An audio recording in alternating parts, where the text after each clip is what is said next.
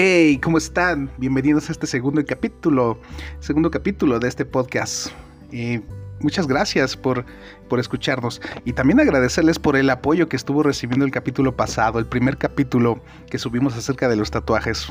Para mi humilde escala de influencia, creo que está muy bien las reproducciones que ha tenido en Spotify. No sé si alguien me mandó ahí unos bots para, para aumentar, para inflar ese número, pero muchas gracias. Gracias por los comentarios que me hicieron llegar, por las correcciones que me eh, llegaron también acerca de que dije algunas palabritas ahí maldichas me dijeron, dijiste un aiga. También dije la palabra indolatría. varias cositas que, que, pasaron el capítulo pasado, algunos tropiezos. Y es que les voy a decir algo. Este capítulo se va así, crudo. Así como lo grabo, no se edita nada. Así como lo estoy diciendo. Así, así lo, lo subo directamente. Eh, tal vez con el tiempo tendré que mejorar eso.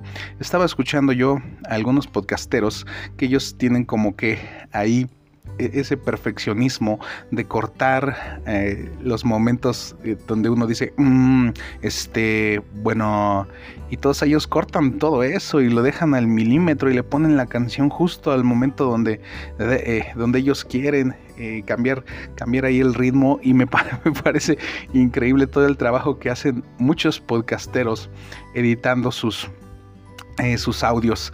Pero este podcast por el momento se va así, crudo. Así como lo grabo, así lo, subo. Entonces por eso pues todavía tendré algunas muletillas por ahí que iremos eliminando.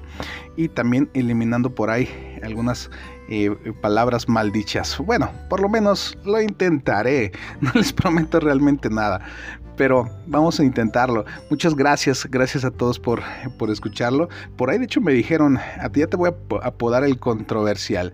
Y no, no era la intención crear una, una controversia realmente. Simplemente era un tema que tenía ahí en el tintero, del cual ya que tenía tiempo queriendo hablar. Y bueno, me sorprendió, me sorprendió realmente eh, toda la reacción que, eh, que tuvieron.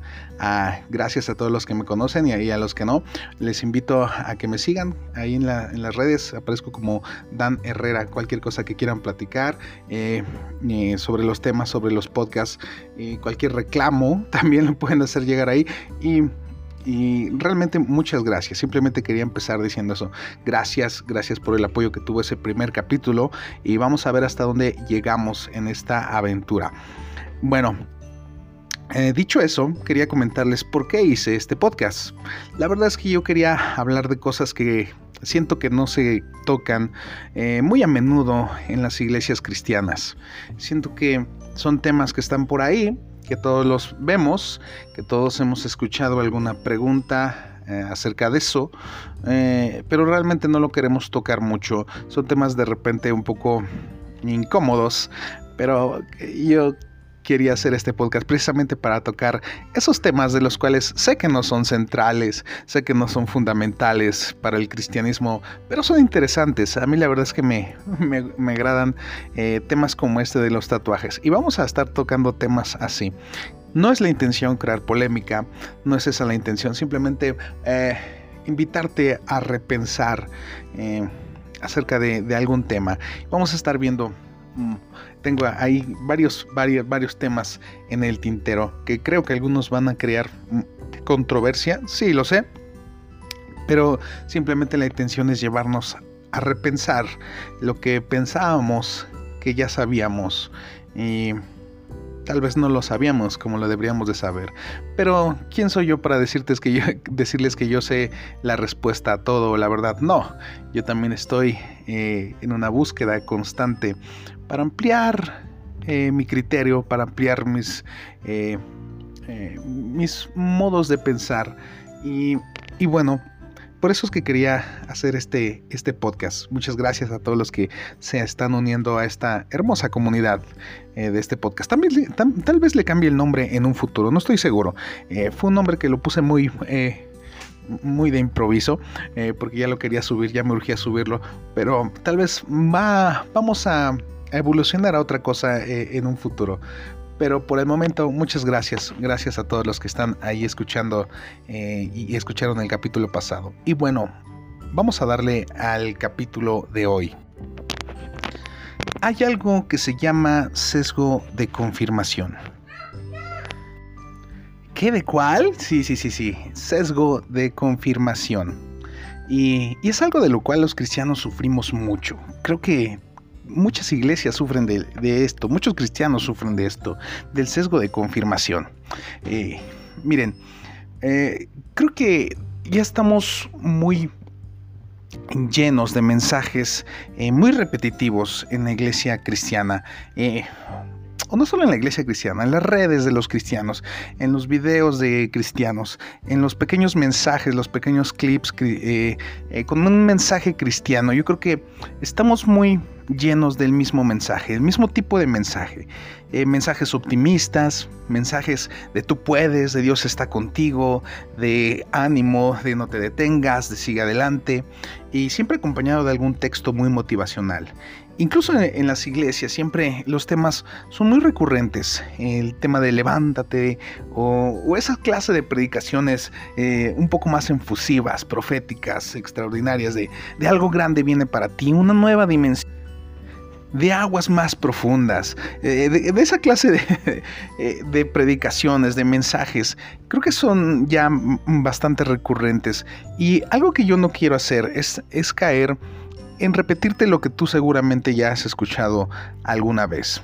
Y obviamente no estaré aquí descubriendo el hilo negro, no estaremos inventando la pólvora, no. Seguramente diremos cosas em, que ya se han dicho y que hay quien los ya las haya dicho mejor, haya dicho mejor. Otra vez dije la palabra haya. Perdón ahí a mis a los que me corrigen cómo, cómo hablo. Sí, sí, sí, no les prometo que vamos a, tocar temas que nadie haya dicho nunca, pero lo que no quiero es tocar los temas que yo sé que tú ya escuchaste por lo menos unas 20 veces en las redes, que ya viste por lo menos 15 imágenes con eso, 15 videos motivacionales con eso, 15 pequeños este, audios de WhatsApp con eso, eh, que te motivan, que te tratan de animar a que sigas adelante. Y, eso es algo que yo no quiero hacer, eh, porque es algo, son cosas que ya sabemos y que yo doy por hecho que tú ya sabes, que tú ya sabes, que tú puedes, que tienes que echarle ganas, que tienes que ir adelante. Yo sé que tú ya lo sabes, ya lo has escuchado muchas veces y yo no quiero seguir hablando de eso. Quiero hablar un poquito de algo diferente. Aunque miren, hablando de esto, a mí me parece curioso eh, que nosotros como cristianos necesitemos que todo el tiempo nos estén dando ánimo. Que necesitamos que todo el tiempo alguien nos esté diciendo échale ganas, nos estén todo el tiempo diciendo no tires la toalla. Eh, no, no sé, no sé si soy solo yo el que ve un problema en eso, en el que todo el tiempo queramos, querramos que alguien nos esté dando mensajes de motivación. Yo creo que hay personas que lo necesitan, definitivamente. No, quiero ser insensible a eso y no quiero decirte eh, que eso sea malo. Claro que no. Creo que hay gente que necesita de verdad que alguien lo motive porque están pasando de verdad momentos difíciles, duros, eh, circunstancias eh, que, son difíciles de, llevar solo y necesitas a alguien que te ayude, que te apoye. Sí, yo creo que hay gente así, pero no todo el tiempo. El problema que yo veo es que nosotros nos enfocamos en las cosas malas, nos enfocamos en los pequeños problemas, nos enfocamos a veces en, en esas situaciones que la vida tiene, que son de ley, que todos tenemos que pasar y a veces nos enfocamos tanto en esas cosas y tendemos a buscar siempre el mismo mensaje. Tú puedes, vamos, levántate. Creo que el problema es el enfoque de nuestra mente, en dónde estamos poniendo nuestra atención. Y algo que a mí me encanta de los podcasts es que te pueden a ti llevar a pensar en otra clase de cosas. Eh, no es negación, no, te estoy hablando de negar la realidad, porque la realidad es que la vida para muchos es difícil y, para todos, todos tenemos problemas. Toda la gente tiene problemas, algunos más fuertes, algunos eh, menores, pero todos tienen problemas. El problema es dónde estamos enfocando nuestra mente. Siempre que tú le das vueltas al mismo problema, eh, estás cayendo en la rueda del hámster en solamente estar dando vueltas en lo mismo y no llegas a nada diferente. Yo te quiero invitar con este podcast a que pongamos nuestra mente en otras cosas, que nos enfoquemos no en los problemas, que nos enfoquemos no en las mismas cosas de siempre, sino yo quiero invitarte a que vayas conmigo a aprender algo que Dios tiene para nosotros. Eh, todos los días podemos aprender algo nuevo, podemos cambiar nuestra manera de pensar, podemos eh, entender más acerca de la vida si no te enfocas siempre en lo mismo. Y, esto es algo de lo que quiero hablar, acerca de la capacidad que tenemos de cambiar de manera de pensar. Algunos de ustedes ya están pensando en la palabra arrepentimiento. Muy bien, vamos a hablar de ella en un momento. Eh, pero yo les quiero hablar también acerca de cambiar de opinión. Hay un dicho que dice, es de sabios cambiar de opinión. Y creo que, que es verdad, que solamente la gente sabia es capaz de eso, de cambiar de opinión. Yo escuchaba por ahí a alguien que se ha estado volviendo muy famoso en redes sociales desde el año pasado y, él tiene una idea de, eh, sobre esto que eh, y él dice, qué orgulloso es pensar que nosotros eh, habiendo tanta información, tantos libros, tantas eh, opiniones diferentes, tantos argumentos, qué orgulloso es pensar que siempre estemos nosotros eh, creyendo que tenemos la razón sobre algo y que no demos espacio a cambiar de opinión. Habiendo tanta información, habiendo tanta sabiduría, el no atrevernos a cambiar de opinión, eh, de verdad es un acto de orgullo es, un acto de soberbia el no cambiar de opinión sobre algo. Y, es que para la mayoría de las personas, eh, si vemos que alguien cambia de opinión, tendemos también a menospreciarlo, tendemos también a decir, no que pensaba así. Y, y, hay un desprecio. Yo me acuerdo que escuchaba a alguien decir, oye, ya piensa diferente esa persona. Pues no que él había dicho que así, así. Y como que menosprecian el hecho de que alguien cambie de opinión, cuando cambiar de opinión es de valientes, es de gente sabia, es de gente honesta, cambiar de opinión. Este que les hablaba también, que es muy influyente, él decía, ¿tú crees? Eh, bueno, hay una frase que creo que no es de él, pero me gusta la frase que dice, ¿tú crees que yo leo tanto para no cambiar de opinión? ¿Tú crees que yo eh, me informo tanto, aprendo tanto para no cambiar algo que, eh, que yo a lo mejor ahorita pienso que es lo correcto? Pero al ver estas verdades, al ver estos argumentos, eh, ¿tú crees que lo hago para no cambiar de opinión? dando la idea que es todo lo contrario. Uno lee, uno escucha, uno aprende con la intención de cambiar nuestra manera de pensar sobre algo. Y desgraciadamente, los cristianos somos muy dados a no querer hacer esto, no querer cambiar de opinión sobre lo que ya creemos. En otras palabras, los cristianos estamos en contra del arrepentimiento. Porque la palabra arrepentimiento significa esto, cambiar de manera de pensar, cambiar de mentalidad. Y nosotros como cristianos, aunque hablamos mucho acerca de arrepentimiento, y siempre lo hablamos acerca de los temas em, que son más básicos, acerca de arrepentirte de, de a lo mejor de ser un borracho, arrepentirte de ser un drogadicto, arrepentirte de ser un golpeador. Siempre decimos eh, arrepentimiento eh, con esa connotación. Pero cuando el arrepentimiento toca otras áreas de nuestras vidas, otras eh, maneras que nosotros hemos estado viviendo, ahí no nos gusta. Ahí no nos gusta la palabra arrepentimiento porque implica que lo que hemos pensado hasta ahora a lo mejor estaba mal, a lo mejor estaba equivocado. No nos gusta como cristianos cambiar de opinión. Y eso es un acto muy soberbio. Y, y algo en esto que yo de lo que quiero hablar es de esto que es el sesgo de confirmación. El ¿Qué es el sesgo de confirmación? Es la tendencia a favorecer, buscar y recordar la información que confirme las propias creencias o hipótesis. E, es decir, que siempre estamos buscando información que confirme lo que ya creemos, para sentirnos más seguros y sentirnos parte de algo más. Esto es el sesgo, el sesgo de confirmación, es esa tendencia que todos tenemos a que nos confirmen lo que ya creemos, en lo que ya pensamos, en las ideas que, que, ya, ya, tenemos, a lo mejor que ya nos han enseñado. Y tenemos esa tendencia a, que nos la sigan recordando, a que nos la sigan confirmando. Y no damos espacio a cuestionarnos si de verdad las cosas son así. No damos espacio. Tenemos el orgullo tan grande de, de decir, de pensar, así es esto, así me lo enseñaron, así lo he creído toda mi vida y así lo voy a seguir creyendo. Y eso es un acto de orgullo y de soberbia. El no dar espacio a cambiar de opinión sobre algo.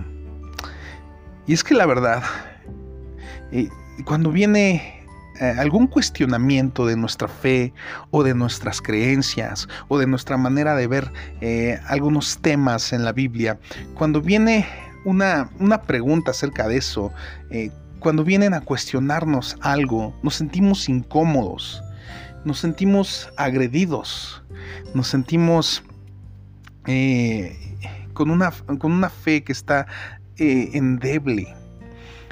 Y, esto, y esto es por eso, siempre estamos buscando que alguien confirme lo que ya creemos, que no nos cuestionen, que no nos propongan una mirada diferente, que no nos digan a lo mejor eh, no es así, si no es así, y no nos gusta eso.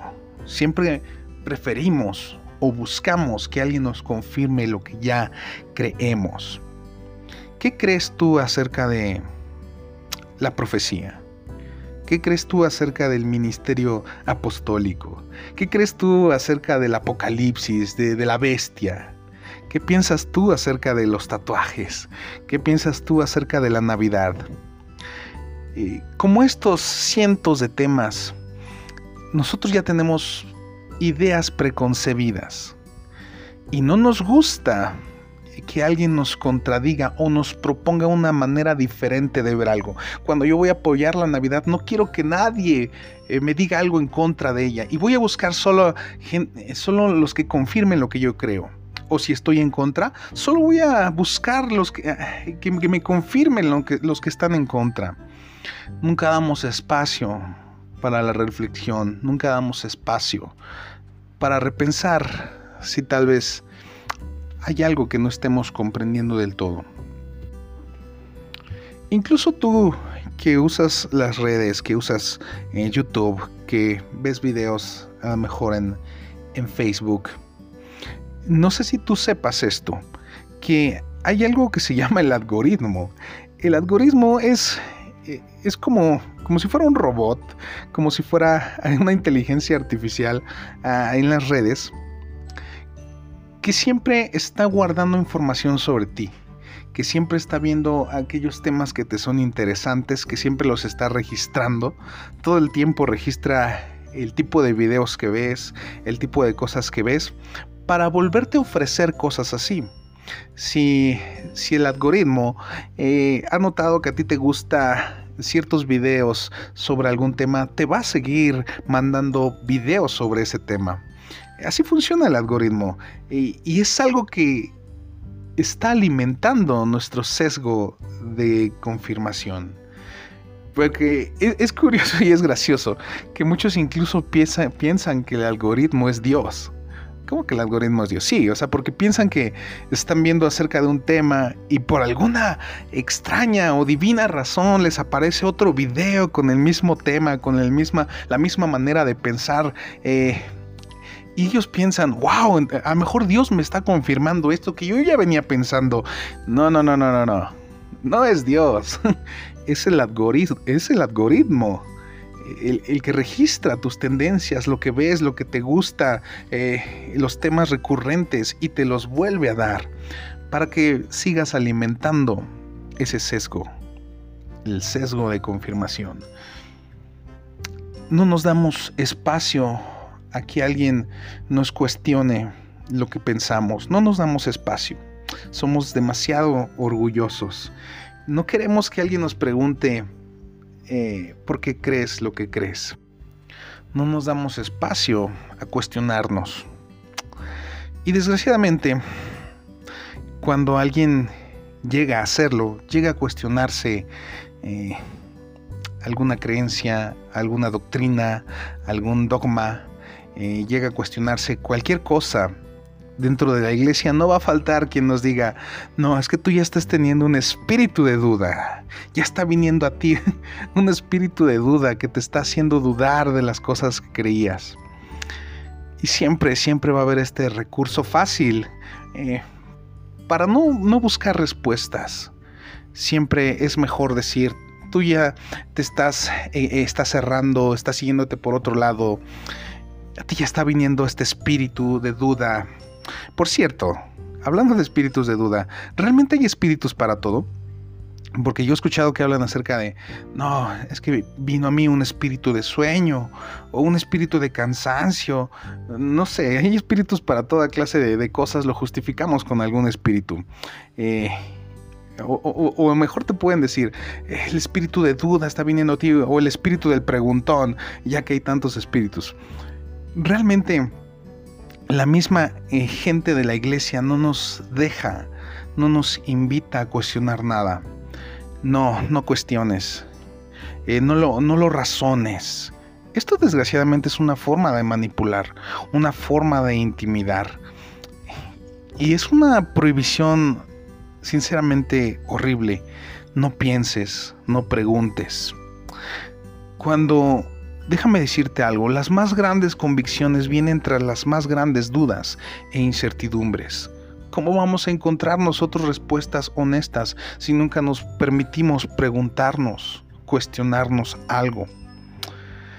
Miren, se trata de formar criterios sólidos y fuertes, y no solo repetir cosas como loros, no solamente repetir lo que nos dijeron que así es y así debe ser y no debes cuestionarlo y así debes de repetirlo, no.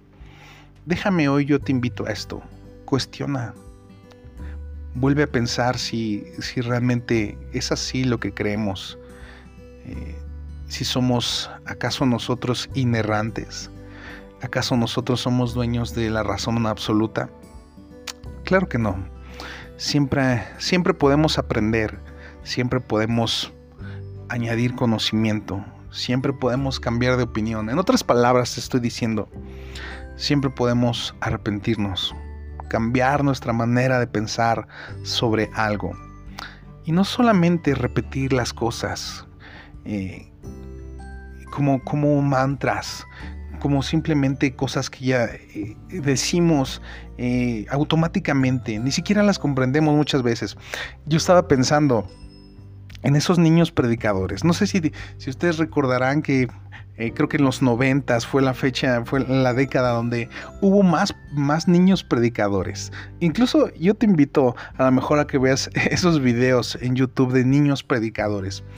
Esos niños eh, que predicaban de una manera muy curiosa. Eh, eran como pequeños pastorcitos o pequeños evangelistas a los cuales los ponían a predicar y predicaban sermones este, muy motivacionales. pero yo noté, noto algo en esos niños predicadores. Desgraciadamente, todos son todavía, más bien eran en ese tiempo niños, que solo habían, solo habían escuchado y estaban repitiendo lo que habían escuchado eh, toda su, corta vida hasta ese momento. Solo estaban repitiendo lo que vieron eh, decir a otros predicadores, solo estaban repitiendo esos argumentos eh, que habían oído decir a alguien más, aunque no los entendieran. Y y eran mensajes que aunque despertaban muchos amenes y despertaban en la gente mucha alegría y mucha ilusión de ver a un niño predicar, yo siempre pienso en esto. De verdad ese niño no creo que entienda de lo que está hablando. Eh, no creo que entienda las implicaciones de lo que está diciendo cuando habla en contra de la evolución. De hecho, ni siquiera los grandes lo entienden realmente cuando hablamos de evolución. No entendemos de lo que hablamos, ni siquiera eh, entendemos realmente las teorías, nunca las hemos leído, nunca hemos leído a Darwin, nunca hemos leído nada de eso, pero, eh, pero somos muy orgullosos de, de simplificarlo en dos o tres palabras y decir, no, no es así, y burlarnos y hacer el mismo chiste de siempre de no, yo no vengo del mono. Yo sé que no venimos del mono, pero es mucho más complejo que eso. Y estos niños predicadores, aunque de una manera muy curiosa, muy bonita, que seguramente muchos padres quisieran un hijo así, pero ellos hablaban de cosas que todavía no entendían, simplemente repetían lo que habían escuchado decir a lo mejor a sus padres, a sus pastores. Y así somos muchas veces nosotros. Simplemente repetimos lo que hemos escuchado, aunque no lo entendamos. Hablamos de lo que no comprendemos, eh, porque simplemente así se nos enseñó. Así es esto, así siempre ha sido. Y aunque en la iglesia repetimos ideas que no comprendemos, lo hacemos porque nos gusta despertar en la gente el amén, el aleluya, el gloria a Dios. Y siempre buscamos decir esas frases que van a despertar estas frases. Creo que todos, todos los que alguna vez hemos hablado en público, creo que el momento favorito es cuando la gente dice amén, así es, aleluya, gloria a Dios, cuando estamos hablando. Y desgraciadamente buscamos siempre despertar esa respuesta en la gente, el que apoyen lo que estamos diciendo cuando decimos algo. Siempre estamos buscando que la gente diga amén, así es. Sentir que apoyen lo que decimos, pero no sé si tú has pensado en esto. Siempre que la gente dice amén es porque te está diciendo sí a algo que ellos ya creían, ya conocían, ya sabían y solamente estaban esperando que alguien se los confirmara. Y todo el tiempo estamos solamente buscar, buscando a alguien que confirme lo que ya pensábamos o que ya sabíamos. Y yo he pensado, a veces la mejor respuesta de la gente no es un amén. A veces la mejor respuesta de la gente no es un grito de decir, así es, aleluya.